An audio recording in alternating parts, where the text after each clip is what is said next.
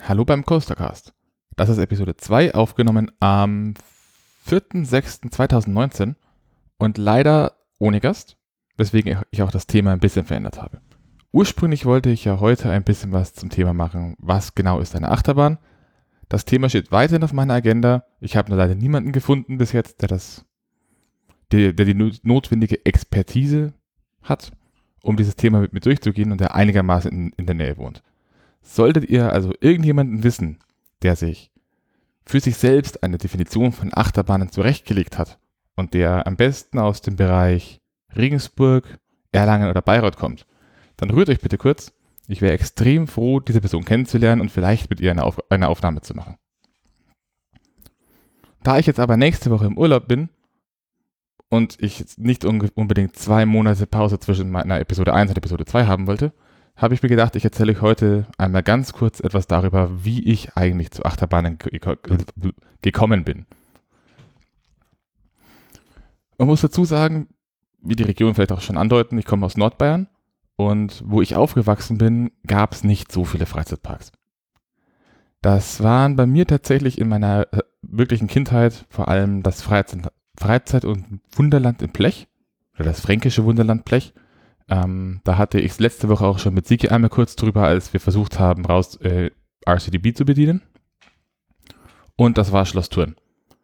In Blech hatten sie den in der letzten Folge genannten MAC blauen Enzian, also das ganz einfache Standard-Layout, wo man zwei oder dreimal im Kreis fährt, je nachdem, was der Typ vorne an den Knöpfen gerade drückt. Und in Schloss Thurn haben sie einen Zierer Force Kitty Coaster. Für die Leute, die irgendwie im Legoland waren, in einem der Legoländer waren, die Achterbahn ist so ähnlich, aber bedeutend kleiner.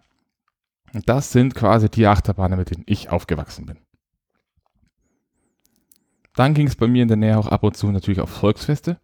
Höhepunkt war immer das Nürnberger Frühlingsfest und das Nürnberger Volksfest.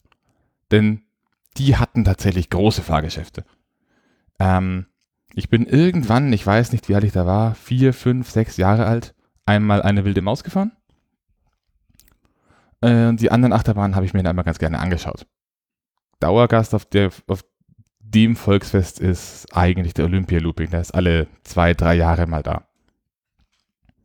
Dann kam eine lange Pause mit vielen Besuchen im Fränkischen Wunderland und in Schloss Thurn.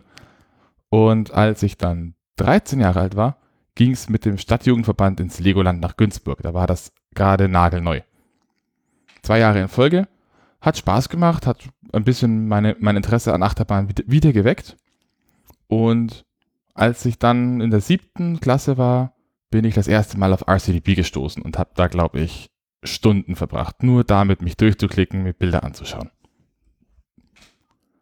Meine erste wirklich große Achterbahn, das müsste so um 2005 gewesen sein, war der Eurostar der Schaustellerfamilie Bruch. Der war auch damals in Nürnberg ich bin mir gerade nicht sicher, ob der zu diesem Zeitpunkt gerade aus der Renovierung rauskam. Ich glaube schon. Das ist ein Inverted Coaster und meine erste Achterbahn mit Inversion. Inverted Coaster äh, heißt, dass die Gondeln unter der Schiene hängen. Und ich glaube, das ist sogar einer der wenigen traditionellen Inverted Coaster, die die, die, die Schweizer Firma Intermin gebaut hat.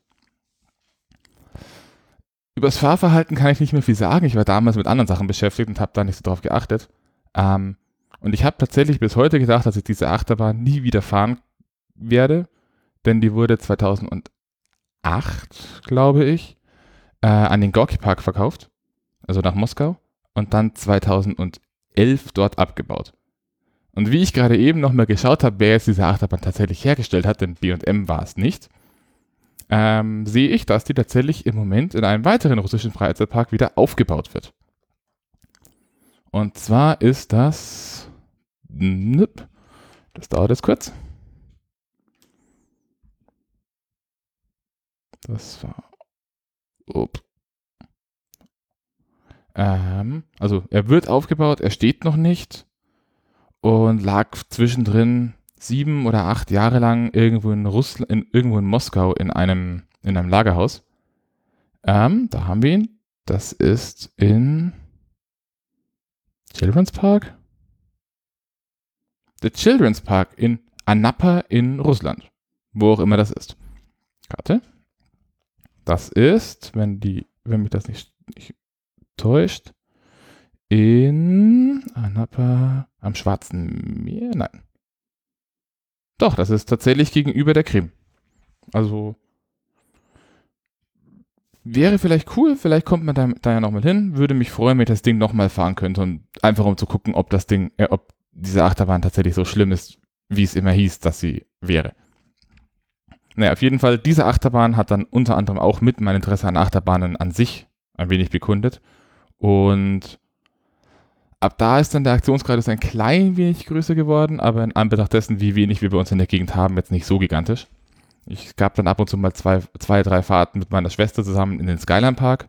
Das waren dann aber auch schon wieder vier Stunden Zugfahrt in eine Richtung. Ähm, haben auch ein paar schöne Teile. Irgendwann dann auch mal den Olympia-Looping, der mir gefühlt fast das Genick gebrochen hat, weil ich recht groß bin und diese komischen Ratzen, Ratschenbügel mich da ziemlich reingeklemmt haben. Mhm. Dann war es wieder eine Zeit lang still, wegen dem Studium. Da hat man nicht so viel Geld und weite Fahrten kosten halt doch. Und dann tatsächlich der große Durchbruch, der jetzt bei mir im letzten Jahr erst kam, also Anfang letzten Jahres, war dann gewissermaßen einem Umzug geschuldet. Und ich bin mit meiner Freundin zusammengezogen. Wir haben von ihrem Onkel, der in der Nähe von Aachen wohnt, ein paar Möbel vermacht bekommen. Und im Gegensatz dazu haben wir gesagt, wir fahren mal hoch und helfen ihm beim Streichen. Das haben wir letztes Jahr im April gemacht und wenn man schon mal in die Kölner Gegend kommt, dann fährt man ins Phantasialand. Da waren wir dann. Und dann war das die 2 für 1 Aktion. Also sind wir da nochmal hingefahren. Weil Zug für die Rückfahrt war schon gebucht. Dann wollte letztes Jahr im Herbst meine Mutter auch noch ins Phantasialand. Das heißt, ich war dann letztes Jahr dreimal im Phantasialand. Und im Oktober auch nochmal spontan mit meiner Freundin zusammen im Hansapark, weil wir noch Bahntickets übrig hatten. Und dieses Jahr ging es dann natürlich weiter. Ich habe in der Nullnummer erwähnt, dass ich auf einer Konferenz in einem Freizeitpark war. Das war genauer gesagt die Programmierkonferenz Javaland im Phantasialand. Da hatte ich dann ein paar Kollegen dabei, was auch der Grund ist, warum ich diesen Podcast jetzt mache.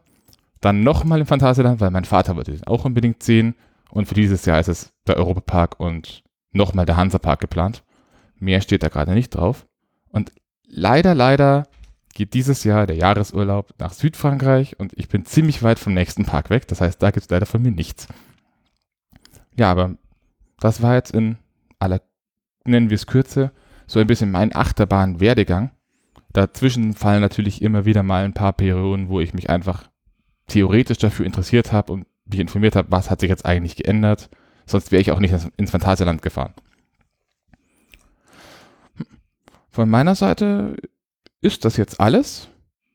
Ich wünsche euch einen schöne Sommertage. Im Moment ist es zumindest hier ziemlich warm. Und ich glaube, im Rest von Deutschland genauso. Und ja, bis zum nächsten Mal.